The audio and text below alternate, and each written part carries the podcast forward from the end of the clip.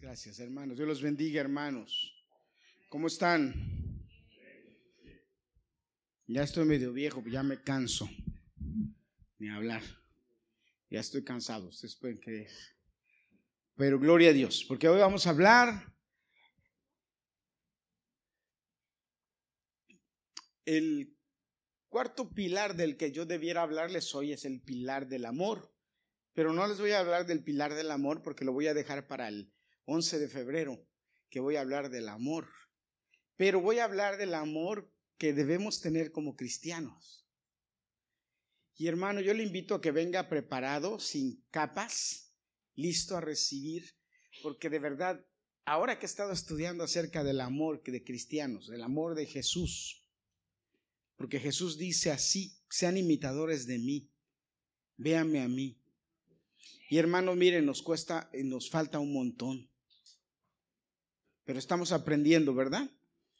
Primero, que uno de los principales pilares del cristiano es la fe, ¿verdad? ¿Se acuerdan? Después, ¿qué? La obediencia. hermanos, la fe, la obediencia. Y luego, la humildad. Pero si usted se da cuenta, van ligaditos. Usted no puede ser, no puede tener este, fe si no obedece. No, puede, no se puede. Y luego dice obediencia, y luego, y luego yo les enseñé, según lo que dice la palabra, lo que me enseña la palabra, es que yo no puedo ser obediente sin ser humilde. La característica que un, de alguien desobediente es lo contrario a humildad. ¿Verdad? Ya lo estudiamos. De ahí de la, fíjate, viene fe, obediencia, humildad y amor. Pero yo me voy a brincar amor. Ahorita me lo voy a brincar y voy a hablarles acerca de un elemento que es muy importante, que es otro pilar y que a veces pasamos desapercibido, que es el elemento de la unidad. La unidad. Hay una canción que canta Marco Barrientos que dice, unidos para que el mundo pueda ver unidos para que todos vean que estamos unidos. Y la Biblia nos habla de esto y la, y la Biblia nos enseña a que nosotros como cristianos y como iglesia debemos estar unidos. Unidos, solícitos, o sea, quiere decir, ¿qué quiere decir solícitos? Alguien explíqueme lo que quiere decir solícitos. ¿Eh? Presto, rápido, dispuesto. Dice, solícitos en guardar la unidad, porque la unidad es el vínculo de la paz. Amén. Y, yo quiero hablarles acerca de la unidad hoy, porque la unidad es muy importante, hermanos, en todos los sentidos. En todos los sentidos. Nosotros debemos aprender a, quitar lo que nos, lo que nos estorba para hacer unidos. Por eso es importante la humildad primero, porque para yo poder estar unido a alguien, necesito humildad para poder someterme a esa persona. Porque usualmente lo que me hace separarme de la persona o no estar unida a una persona es mi orgullo. Y la Biblia me enseña que la iglesia, como iglesia, debemos estar unidos. Y saben, hermano, Qué buen trabajo ha hecho el diablo en separarnos como iglesia. Hace muchos años, les voy a contar, hace muchos años, yo todavía era joven, todavía no estaba acá en Estados Unidos, era joven, estaba en casa. Mi hermano el mayor le propuso a mis hermanos, los menores, ya, eran ministros tres, y yo estaba estudiando en una escuela de, de, de ministerio ya eran ministros, pero también habíamos muchos músicos en la familia. Y el hermano mayor un día hizo una reunión familiar y en la reunión familiar nos propuso a la familia que no nos, que no, ya la familia, ya había muchos en la familia que se reunían en iglesias diferentes. Y nos propuso a la familia que no nos reuniéramos en iglesias diferentes, que nos fuéramos la familia entera a una sola iglesia y que trabajáramos en esa sola iglesia y que estuviéramos apoyando como familia en esa iglesia y que procuráramos que pudiéramos pastorear en esa iglesia y que esa iglesia pudiéramos, en esa iglesia pudiéramos eh, poner todos los dones que Dios nos dio en ese mismo lugar y hacer en ese lugar una iglesia que creciera al potencial de lo que Dios nos había dado como familia. Y a mí como joven, yo creo que yo tenía como eh, 21, 22 años, se me hizo fantástica la idea. Esa idea se me hizo genial. Y mi mamá, yo todavía mi mamá vivía y mi mamá nos dijo, sí, pero el detalle es, ¿a qué iglesia vamos a ir que nos dejen trabajar así? Porque cuando nosotros estábamos en una iglesia, la mayoría, de una iglesia, y se lo estoy contando para que ustedes tengan una idea de qué bien trabaja el diablo. Estábamos en una iglesia el, el pastor de esa iglesia que estábamos se fue y cuando ese pastor se fue porque lo cambiaron de iglesia, mm, eh, mi hermana, mi mamá era la presidenta de, la, de las mujeres, en una iglesia como uno de 200 miembros. Mi mamá era la, dirigente de las mujeres, mi, mi, uno de mis hermanos era el dirigente de los hombres, eh, mi otro hermano era el dirigente de los jóvenes. Maestros de escuela dominical éramos todos, estábamos involucrados en las, en las enseñanzas. Nosotros llegábamos a la iglesia a las eh, por ahí de las 10 de la mañana y salíamos de la iglesia como a las 8 de la noche todos los domingos. Y los de ese servicio estábamos ahí metidos como familia. El detalle es que el pastor de esa iglesia lo cambian, se va, llega un pastor nuevo. Y entonces el, el, lo, lo, primero que hace ese pastor, aconsejado por otro diácono de la iglesia, porque eso nosotros nos enteramos, pues, es, si tú no quieres tener problemas en la iglesia, quita a todos los rentería de sus cargos que tienen. Y el pastor hizo eso, nos quitó a todos. Y de la noche a la mañana ya todos los, los, eh, rentería nosotros, las familias, acostumbrados a trabajar y a movernos en la iglesia, estábamos sentados en las bancas. ¿Qué fue lo que pasó? No pasaron ni dos meses cuando un hermano de nosotros nos dijo, vénganse acá, que acá yo los necesito. Y nos fuimos. Y cuando nos íbamos a ir, el pastor dijo, no, no se vayan, por favor, ya era demasiado tarde, ya, nos teníamos, ya habíamos decidido irnos. Pero lo que le quiero contar es que como estábamos ya en diferentes iglesias, la idea era, ¿dónde nos van a tener? ¿Dónde podemos reunirnos? Que nos dejen trabajar. Porque hermanos, hay un grave problema que es el celo, la envidia. Y eso ha detenido el crecimiento de la iglesia. Pero cuando nosotros entendemos lo que la Biblia nos enseña acerca de la unidad, nosotros hermanos estamos preparados para hacer cosas grandes en Cristo. Pero esta palabra de unidad, hermano, no solamente sirve para la iglesia, esta palabra de unidad sirve para tu hogar, para tu casa. Tú no puedes tener un hogar permanente dividido. Luis y Claudia, Ustedes no pueden tener un hogar duradero dividido. Julio y Malixa, tú no puedes tener un hogar dividido. Julio y, eh, Lorenzo y, Xiomara. Perdón, me confundí el color, me confundí un poquito, pero perdón, ya corregí. Este, Adolfo y Grady no pueden tener es que como ya se quitó el bigote, ya... No pueden tener un hogar si hay división. Y igual usted, hermana Anita, por eso es que la Biblia te dice, no te juntes en yugo desigual con los infieles. Ah, qué caray. Porque ahí hay un problema de, ahí hay división. No podemos tener un hogar duradero divididos. ¿Y qué es lo que hace el diablo? Dividir. ¿Saben? Yo quiero preguntarles, a ver, hermanos, ¿qué es lo que el diablo usa para dividir a las familias en, este, en Estados Unidos?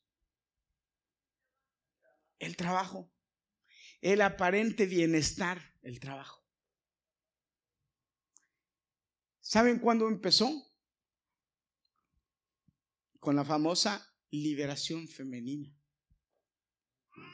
Porque antes de la famosa liberación femenina, las mujeres usualmente no trabajaban en la calle, trabajaban en la casa.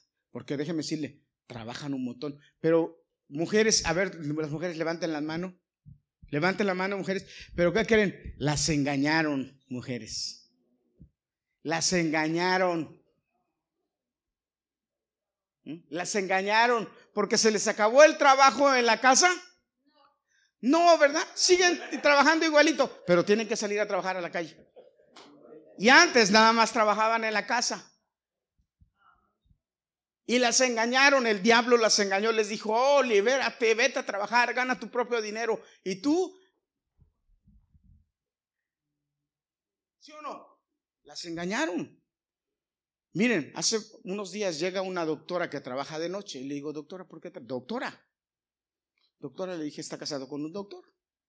El doctor trabaja de día, pero la doctora trabaja de noche. Y llega así toda fumigada, como una rata fumigada en la mañana. Porque así me veo yo cuando termino de trabajar en la mañana. ¿Usted ha visto una rata fumigada? Así como los ojos abiertos, no sabe ni para dónde va. Y con los dientes afuera. Los dos Los dientes queseros. Y le digo, doctora, me dice, vengo de trabajo, me dice, estoy acá. Le digo, doctora, pero ¿por qué trabaja de noche? Porque tengo que cuidar a mis hijos.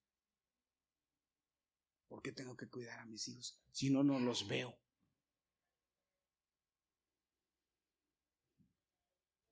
Yo me quedé así, dije, órale, ¿verdad? Entonces las engañaron. Antes era el hombre el que salía a trabajar y a ganarse, porque ese es, déjame decirte, esa es la ley de Dios. Que el hombre es el que tiene que vivir y proveer para la casa. Esa es la ley de Dios. Dios así lo hizo. Y si no vete a la Biblia, ahí en la Biblia me enseña que eso era así. La mujer que era, se tenía que encargar de la educación de los niños, de, velar de que las instrucciones del padre se siguieran al, cabo y de estar al pendiente de los hijos. Eso era así. Pero el, engaño del diablo de la de la liberación femenina. Antes yo cuando iba en el autobús, Gadiel, por si tú no lo sabes, Ángel, por si tú no lo sabes, Derek, por si tú no lo sabes. Yo antes iba en el autobús, Jeremy, eh, Lorenzo, Juan, todavía tú porque los más viejos saben, llegaba una mujer y tú no se levantaba y le decía, siéntese. Hoy que ni lo piensen, yo no me levanto. Somos iguales, párese, aguante. Sí, eh, y se lo estoy diciendo en serio. Yo no me levanto. Somos iguales. Porque hasta se ofenden si tú te paras y le das el lugar, se ofenden. Porque entonces la estás haciendo menos. ¿Crees que ella no tiene capacidad de aguantar? Pues si tiene capacidad, aguántele, échale pata. Es que las engañaron mujeres. Les hicieron pensar que tenían la misma fuerza de un hombre y no es cierto. ¿Por qué le siguen diciendo al hombre, ábreme esta latita, por favor, que no la puedo abrir?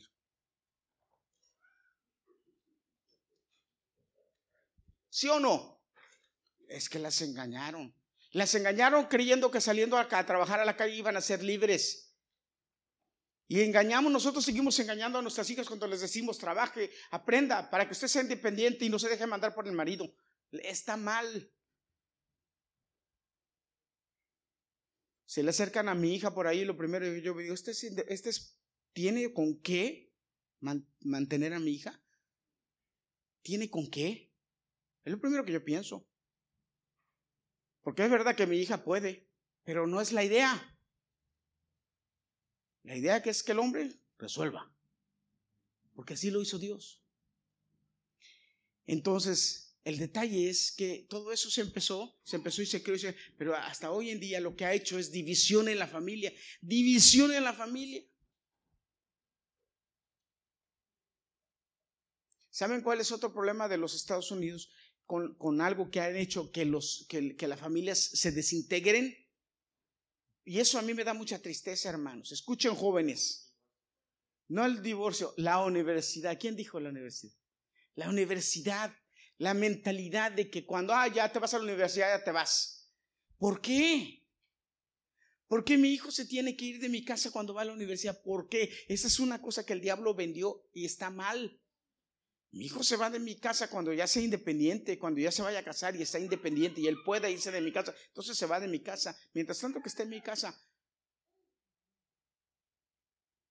Y el papá y la mamá dicen, pues yo lo voy a estar manteniendo que esté manganzón. Sí, ¿por qué no? Pues es tu hijo. Ahora enséñalo a ser independiente. Enséñalo a que él se pueda valer por sí mismo, pero enséñale. Y a la muchacha también enséñale.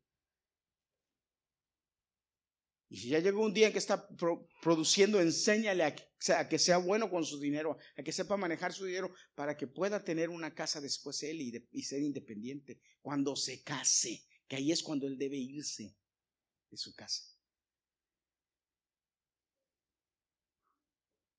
Pero no le hagas la vida fácil. Ponlo que aprenda. Que la idea es que aprenda. Pero ¿por qué se tienen que ir de la universidad? ¿Saben qué pasa cuando los jóvenes inexpertos ¿A qué edad se van a la universidad?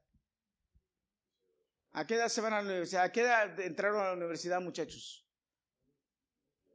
17, 18 años. ¿Ustedes creen que a esa edad ellos tienen capacidad de vivir solos y de tomar buenas decisiones si todavía son unos mocosos?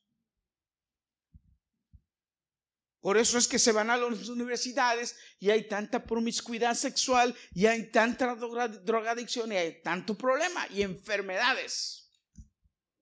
Y lo que es, es que el diablo está haciendo división, división en la familia.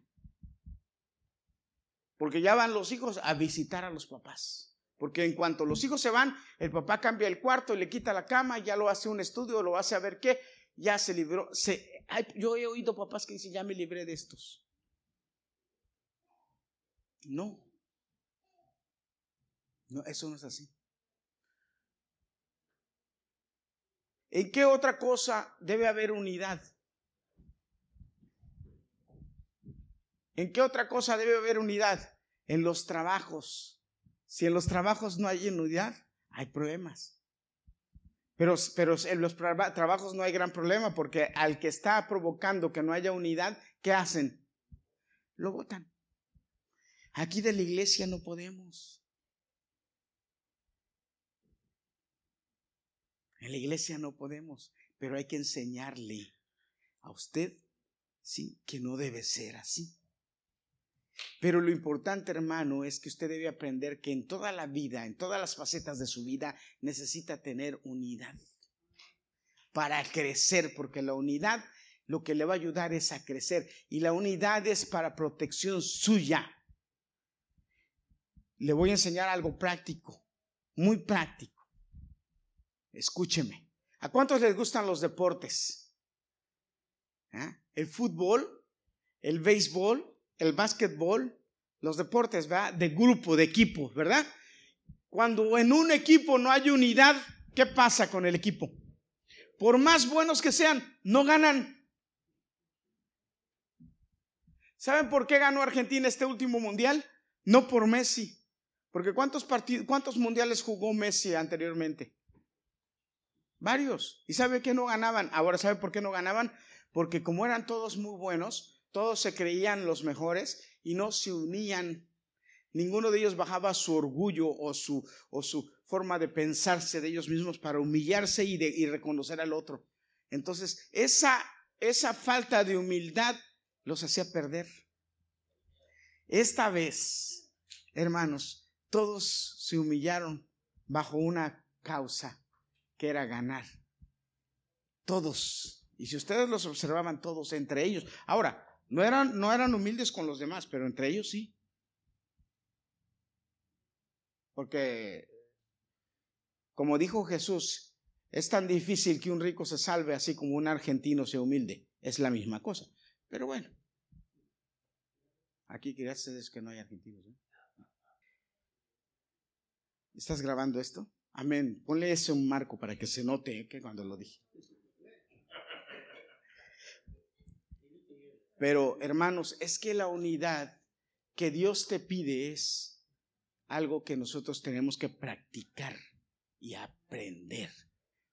¿Eh? El principio de unidad se enseña en la Biblia y es con el propósito de crecer, con el propósito de ser mejor, y con el propósito, dice la Biblia, de que el mundo te vea unido y entonces te vea la forma en que tú eres unido como iglesia y entonces la gente quiera ser como tú. Quiera ser como nosotros. Mira, estos sí están unidos. Ahora, el diablo sabe lo peligroso, escúcheme hermano, el diablo sabe lo peligroso que es la unidad,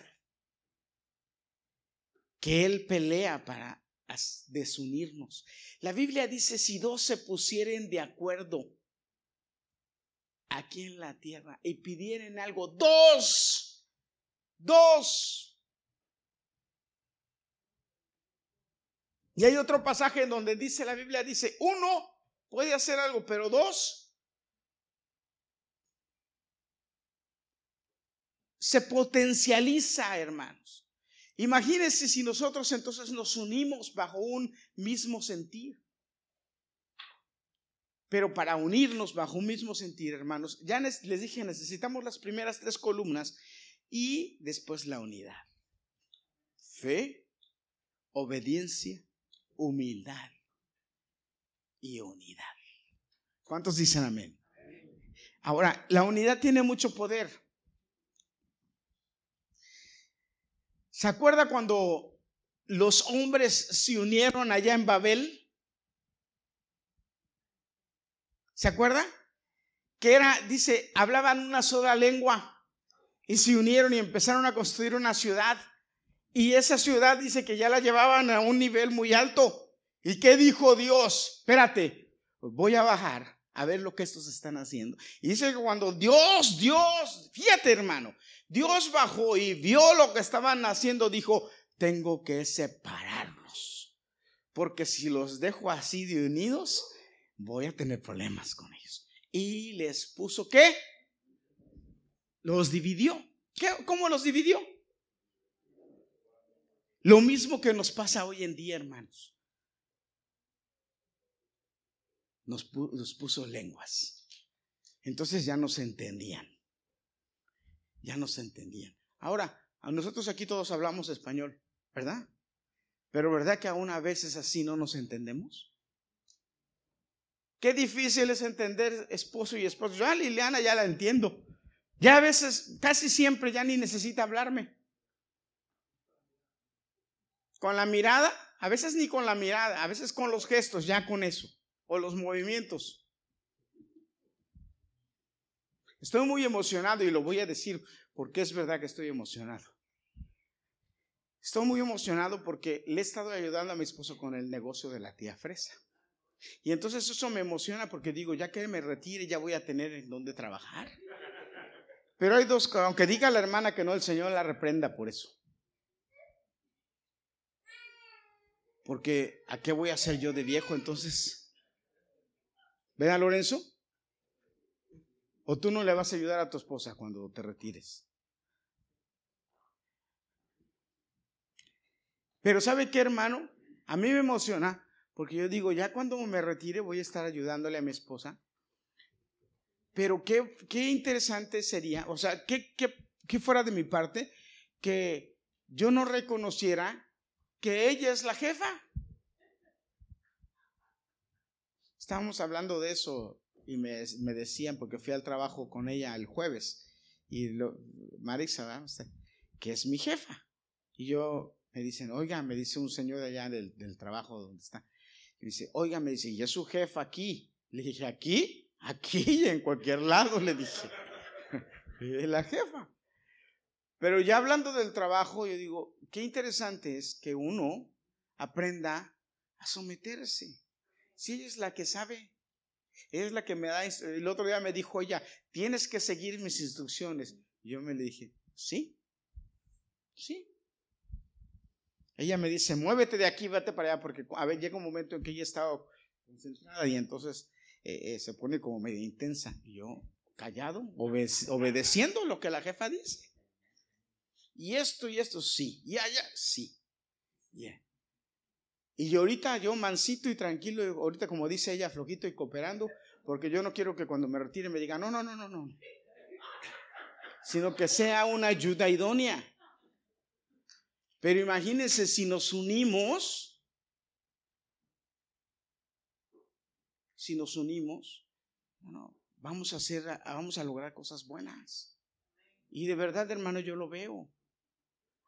Pero es importante, hermanos, que nos unamos en todo. Que usted venga con la mentalidad de que quiere, si pertenece a esta iglesia y Dios lo puso aquí, Dios lo puso aquí. Entonces usted tiene la mente de un, voy a unirme a lo que hay que hacer. Yo trabajo con esto, yo voy con esto, yo apoyo esto, yo trabajo para esto. Y es así en su hogar, hermano, con su esposa, con sus hijos. Y usted debe, enseñarle a sus hijos a que se canalicen en la unidad de la casa.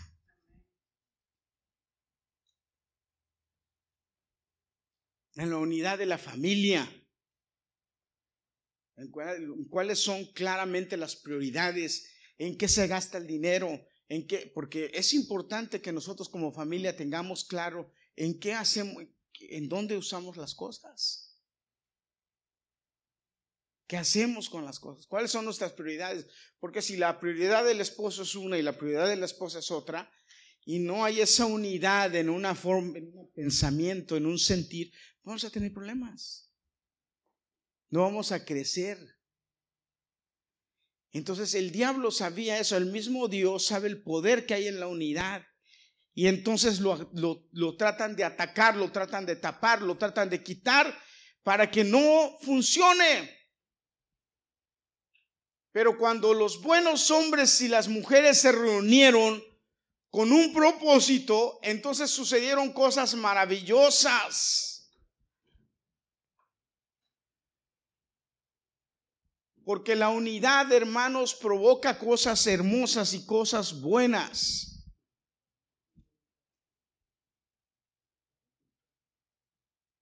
La Biblia dice en Deuteronomio 32, 30, uno puede seguir a mil, pero dos pueden seguir a diez mil. ¿Sabe qué significa eso, hermano? Que la, unidad potencializa o la, unidad hace que haya sinergia, que esto se crezca, que se desarrolle, que se haga más grande. Por eso es importante la unidad. Por eso es importante y la iglesia primitiva lo sabía y lo demostró cuando ellos se, juntaron y el Señor les dijo, no se vayan, júntense, esténse en el aposento alto porque les voy a enviar el Espíritu Santo allá. ¿Y qué hicieron? Dice que ellos se juntaron y estaban en un mismo ánimo, en un mismo pensamiento. Dice que estaban en un, en un mismo pensar, en un mismo mover, en una misma mente, en un mismo espíritu. Y ahí fue cuando el poder del Espíritu Santo bajó y los llenó a todos del Espíritu Santo. Pero estaban como unánimes juntos, dice. Por, eso no es un, no es un, no es un pleonasmo ni, ni una cacofonía. No, estaban unánimes juntos. Esto quiere decir que no nada más estaban juntos pensando en diferentes cosas, estaban pensando en lo mismo. Y hermanos, ¿Cuántas veces nosotros venimos a la iglesia y estamos en la iglesia y estamos unánimes, pero no estamos juntos? O estamos juntos y no estamos unánimes. Usted está pensando en otra cosa. Porque usted siempre que viene aquí está pensando en lo que estamos haciendo. A veces no, y ese es un problema. Pero usted cuando viene a la iglesia, hermano, usted debe venir con el espíritu de unidad. Yo vengo a la iglesia, ¿a qué venimos? A adorar a Dios. Si es hora de cantar, vengo a cantar. Si es hora de adorar, vengo a adorar. Si es hora de escuchar la palabra, escucho la palabra. Si es hora de escuchar a los anuncios de Juan, pues escucho los anuncios de Juan. Pero usted debe tener unidad en este sentido.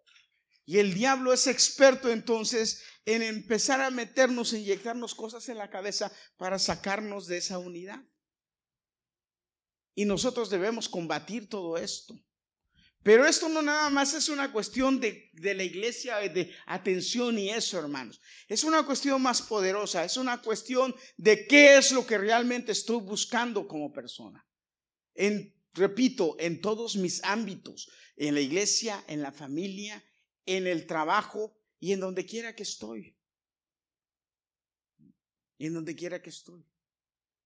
La, unidad es lo que dice, hay un refrán famoso, ¿verdad? La unidad hace la fuerza. Ahora, yo te quiero leer algo que dice la Biblia acerca de la unidad. En el Salmo 133, que a mí me gusta mucho y muchas veces lo hemos leído y hasta yo me lo sé de memoria y espero que a lo mejor alguno de ustedes también se lo sepa de memoria. ¿Por qué no abres tu Biblia en el Salmo 133? Que si nosotros entendiéramos realmente este Salmo, mire hermano, si usted realmente entendiera este Salmo, Déjeme decirle, no faltar a la iglesia nunca. Se lo voy a repetir lo que le voy a decir porque parece que no me puso atención. No está unido a lo que estoy diciendo. si usted entendiera lo que este salmo dice, no faltar a la iglesia ningún día de servicio. Pero no lo hemos entendido.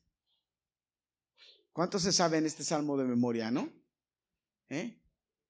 Quizá lo ha escuchado. Mirad cuán bueno y cuán delicioso es habitar los hermanos juntos en armonía. Cuán bueno y delicioso. Fíjese, bueno y delicioso. No nada más es bueno, delicioso, porque, por ejemplo, las verduras son buenas, ¿verdad? ¿A cuántos de los que están aquí no les gustan las verduras? ¿Eh? No les gustan las verduras. Entonces las verduras son buenas, pero para Jeremy no son deliciosas. ¿Eh? Pero ¿para qué usted, para, para qué usted es bueno y delicioso? Por ejemplo, el ice cream es delicioso para muchos, pero no es bueno para muchos. ¿Me, estoy, me explico? Entonces el salmista dice, oh miren, Qué bueno y delicioso es estar los hermanos juntos en armonía. No solamente juntos, porque aquí estamos juntos, pero estamos en armonía. A veces no. El otro día estaba yo predicando, el otro día hace unas dos o tres semanas, estaba yo predicando y de repente Andrew se movió por ahí y todo y yo vi a, todo, a todos los hermanos voltearon a ver. Yo, me quedé así y dije, oiga, mírenme a mí. Estoy predicando yo. Dejen que los niños, saben que yo a los niños no les digo nada. Ellos pueden hacer y ir. Mientras estén aquí, están escuchando la palabra de Dios. Están recibiendo de Dios. Son niños. Pero los niños, ¿cómo? Los niños. No los adultos. Usted debe estar, ¿qué? Ponga atención. ¿Cuántos dicen amén? Y menos mis amigos. Déjenlos quietos, no los molesten. Si vienen y hacen lo déjenlos. un día me dijo una hermana, pastor, es que mi hijo llora mucho, déjelo que llore. No se preocupe, está en la iglesia, déjelo. Asegúrese de que coma su lechita y le cambie el pañal. Pero, si llora, bueno. Había una niña también que ah, de repente se nos, ponía a gritar y, la mamá me dijo, déjela que grite, no se preocupe por los niños. Los niños, no se preocupen por los niños. Pero nosotros como adultos, fíjese, debemos entender esto, bueno y delicioso. Es habitar los hermanos juntos, ¿qué? En armonía. ¿Qué es armonía? ¿Algún músico me puede explicar lo que es armonía? Gadiel, eh, eh, no sé si Naomi sabe lo que es armonía. Eh, dos o más tonos diferentes, distintos, que se oyen bien juntos. Eso es armonía. Armonía es, es por ejemplo, do, re, mi, do, do, do, mi, fa, do, mi, sol. Do, mi, sol son tres notas diferentes, pero cuando las tocas juntas, la armonía es un do. La armonía. Ahora, ¿qué es armonía? Es que tú eres una persona, tú eres otra persona, tú eres otra persona, pero juntas estamos en el mismo, estamos haciendo algo agradable juntos. ¿Me explico? Tú no estás en otro nivel, no estás en otro tono, no estás en otra onda. Estamos juntos en armonía. Entonces de eso se habla el Salmo. Dice, cuán hermoso y delicioso es estar los hermanos juntos en armonía. O sea, que sonamos bien. ¿Por qué? Porque estamos correctos en la misma pensamiento, en la misma idea. Pero fíjate lo que sigue diciendo, es como el buen óleo. Ahora, fíjate, ¿a qué se refiere la Biblia cuando habla como el buen óleo? ¿Eh? O el buen perfume. Pero no está hablando de cualquier perfume. Fíjate. Está hablando del aceite especial que Dios mandó hacer solamente para usarlo en el lugar santísimo para Él. Estaba prohibido que alguien lo hiciera para otra cosa. Ese solamente se podía hacer, los sacerdotes nada más lo hacían para el uso del lugar santísimo, para Dios. Y cuando, fíjate, y cuando el salmista está hablando de, lo, de, la reunión de los santos, está comparándolo al perfume, al perfume, al aceite que se hizo para adorar a Dios. Entonces, cuando nosotros estamos aquí en la congregación, si estamos juntos en armonía, estamos para que Dios se agrade de nosotros. Por eso yo te digo que si tú y yo entendiéramos lo profundo de este salmo, no dejáramos de venir porque estamos adorando a Dios de una forma especial, como Él quiere. Dice como el, como la, como el perfume que, que, que, desciende sobre la cabeza y la barba de Aarón y baja hasta el borde de sus vestiduras.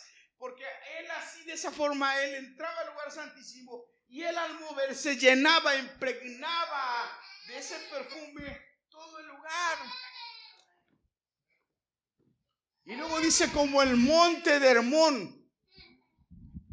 Era el monte más alto que había en esa tierra y era el monte donde se, el Señor demostraba su bendición, su poder, su presencia.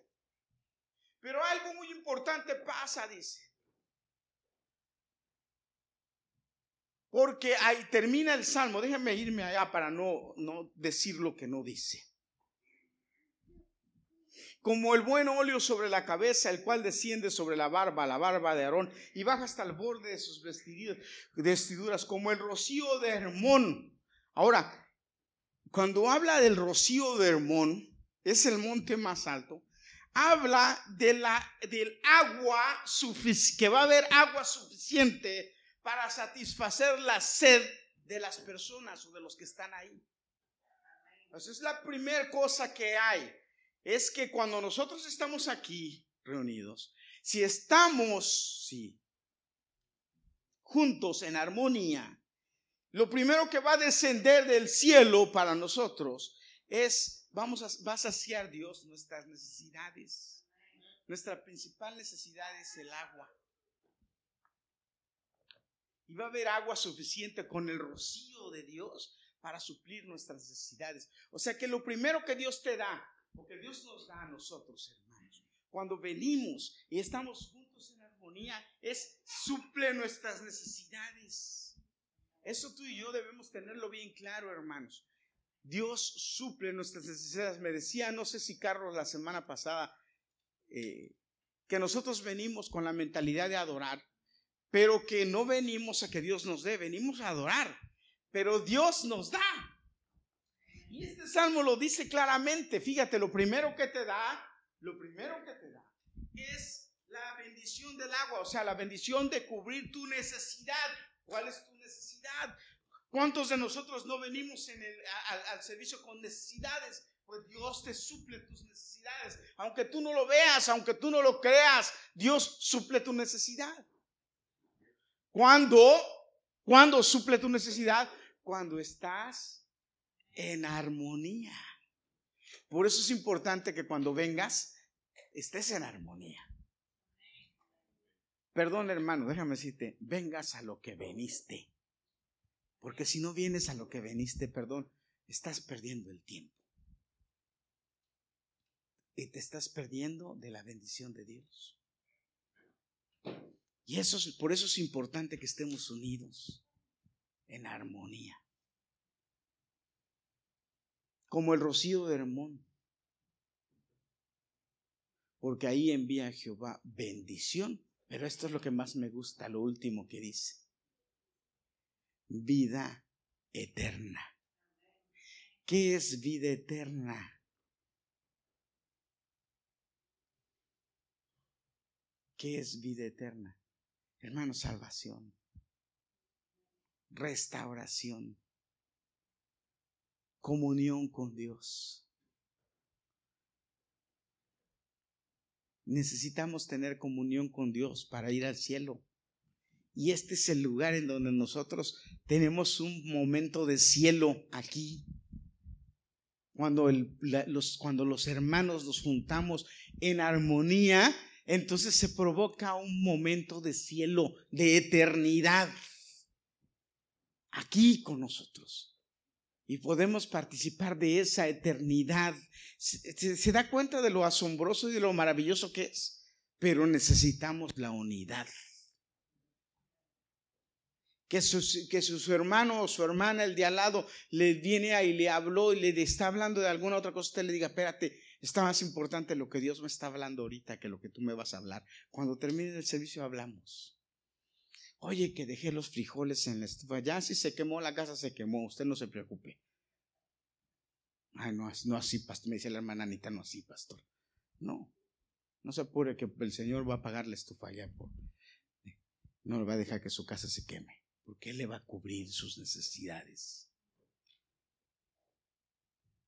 A eso se refiere el Salmo porque ahí envía Jehová bendición y vida eterna. Hermano, yo sí quiero vida eterna y yo sí recibo vida eterna. Yo le voy a decir algo. Yo vengo a la iglesia, yo vengo los sábados a alabar a Dios, a estar con mis hermanos, a juntarme y yo vengo con la expectativa de recibir vida eterna aquí. Yo vengo con esa expectativa. Y entonces eso es lo importante de la unidad de la iglesia.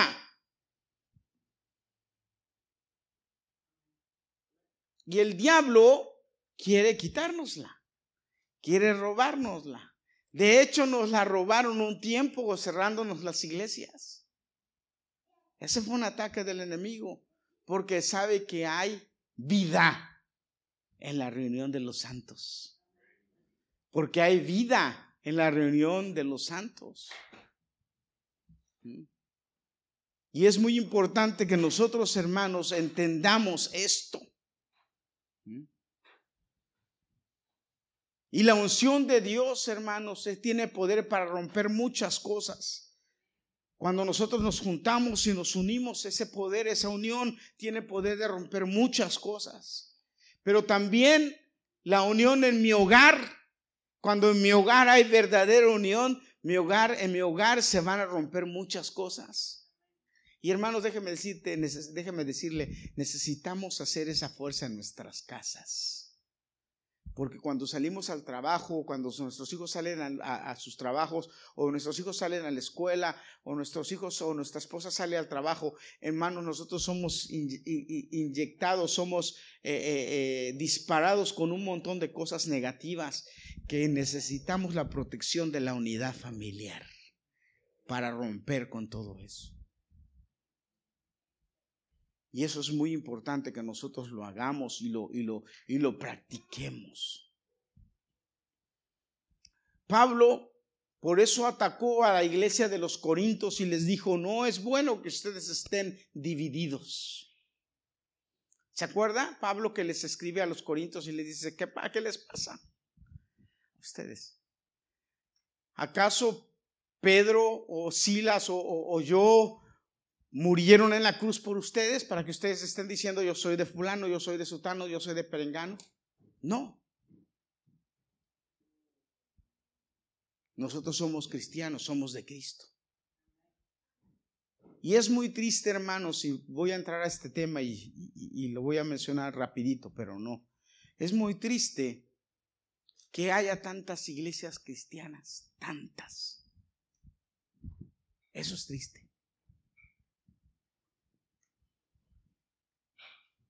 Que haya tantas. Porque lo que ha hecho el diablo es dividirnos. Nada más aquí hay, aquí en este lugar hay tres diferentes. Allá enfrente hay otra. Allá más abajito cuatro bloques abajo hay otra. Pasas Bergen Line y un bloque más, allá hay otra. Si caminas por Kennedy, hay una, dos, un montón. Cristianos.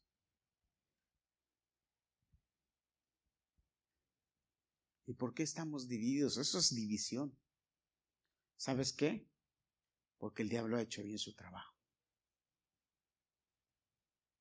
Pero lo que nos corresponde a nosotros como cristianos aquí en este lugar es romper las barreras y unirnos en un mismo pensamiento, en un mismo sentir, en una misma forma. Y que nuestras reglas sean simplemente lo que la palabra de Dios dice. Si la Biblia lo dice, eso es lo que hay que hacer. Si la Biblia dice esto, eso es lo que hay que hacer. Porque reglas de, hermanos, las reglas de hombres, lo único que hacen es cansarnos. Yo le estaba hablando, no sé si a mi esposa el otro día, cansados, hermanos, qué duro y qué cansado es poner reglas a los hombres que a veces ni siquiera nosotros las podemos llevar. Aquí, ¿de quién te decía? No me acuerdo que te estaba diciendo de alguien. Les ponen, les ponen a los hombres reglas que ni siquiera ellos pueden. Así como en el tiempo, en tiempo de, de, Jesús, que Jesús les dijo, escribas y fariseos, que ustedes les ponen reglas a la gente que ni ustedes mismos pueden con ellas. Allá en la iglesia donde yo crecí. Ya ahorita muchas de ustedes mujeres estuvieran en, en este, a prueba, ya la estuvieran a prueba o a fuego lento, porque en primer lugar no traen velo. Segundo lugar, se cortan el pelo. Tercer lugar, se lo pintan. Hasta los que se pintan el bigote ya los tuvieron a prueba. Bueno, Luis, que no tiene ni qué. Aretes, no, hombre. Eh, eh. Pantalones, uy, no. ¿Quiere que siga? Uy, a Danielita ya me lo vieron. ¿Cuántos conocen iglesias así? Yo crecí en una así.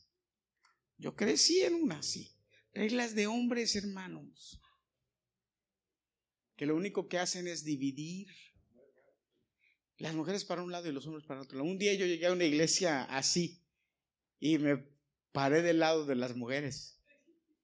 Me senté hasta adelante, pero del lado de las mujeres. Hasta que vi uno y me dice, estás del lado equivocado. Y yo volteo y me le quedé mirando. Y ¿cómo sabes? Le dije, ¿cómo sabes?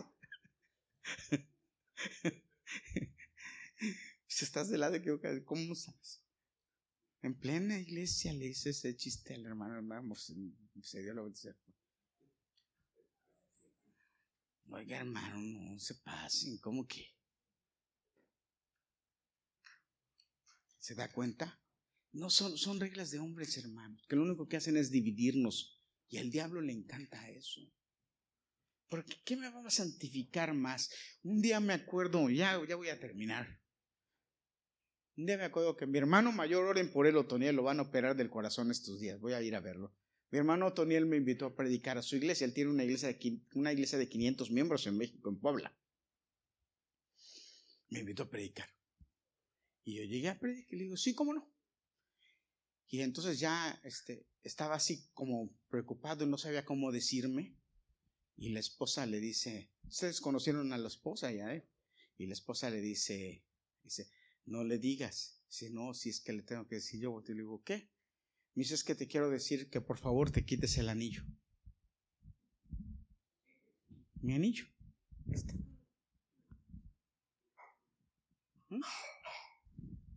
Porque eh, no, no puedes andar con anillos.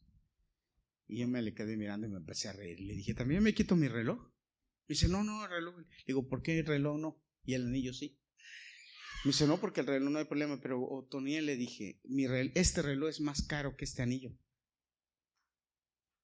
Le digo, este reloj es más caro que este anillo. ¿Por qué me estás diciendo que me quite el, el anillo y no el reloj? Dice, es que el reloj no hay problema, pero tú ves lo absurdo que es, le dije. Lo que me estás diciendo. Qué absurdo. Claro, me humillé, me lo quité. Digo, no prediqué, me fui. Ah, no. Me lo quité. Porque ¿cuál ¿qué me hace a mí quitar? Pero no, hermano. No. ¿Me explico, hermano? Pero hay cosas que sí son importantes y que son más simples y que debemos nosotros practicar para tener la unidad, para tener el, hecho de humillarte no implica tener un anillo o no, tener aretes o no, tener joyas o no. Eso no tiene nada que ver con ser humilde. Nos hemos equivocado o lo han manejado mal. ¿Verdad, hermano? ¿Me explico? la humildad está en nuestra actitud. La humildad está en nuestro corazón. Gloria a Dios. Debemos aprender que si no hay unidad para hacer un negocio, el negocio quiebra. Que si no hay unidad en el matrimonio, tarde o temprano el matrimonio se rompe. Si no hay unidad en un equipo de fútbol o en un equipo de... Miren hermanos, a veces los, los equipos son muy buenos, tienen jugadores muy buenos, pero usted oye los comentarios, ¿por qué este equipo no funciona? Porque el vestidor no está unido. Dicen así ellos, porque el vestidor no está unido. ¿Qué quiere decir? Que ellos tienen pleito entre ellos. El otro día me llamó la atención porque me estaba riendo porque estaban, estaban jugando fútbol, un equipo muy famoso en, en Italia, Gadiel. Y estaban jugando fútbol y de repente un delantero le pidió la bola a otro y el otro no se la dio y tiró y lo falló y el otro se le fue a golpes a su mismo compañero. Y se agarraron los dos a golpes. Y el y el árbitro fue y expulsó a uno y al otro no. Y el equipo otro, contrario, fue y le dijo al árbitro, tienes que expulsarlos a los dos. Y él dijo, pero ¿cómo voy a expulsar? El árbitro les dijo, voy a expulsar a los dos. Pues puso al que primero dio golpes. No, el otro le contestó y es violencia. Tú tienes que expulsarlos a los dos. Y el árbitro tuvo que expulsar a los dos de su mismo equipo. Jugaron con nueve y les metieron una goliza por falta de unidad. Amén, hermano. ¿Ve lo importante que es estar unidos? Unidos en todo. Unidos. Pero lo más importante es que nosotros somos un ejército. Y mire, hermano, un ejército que no está unido ya está derrotado. Y nosotros como ejército debemos estar unidos. Y para que la unión valga y tenga fuerza, entonces necesitamos las tres primeras cosas anteriores, ¿verdad? La humildad, necesitamos la obediencia, obviamente la fe y la, el amor que vamos a hablar de eso la próxima semana con la ayuda de Dios. Amén. Póngase de pie que vamos a terminar.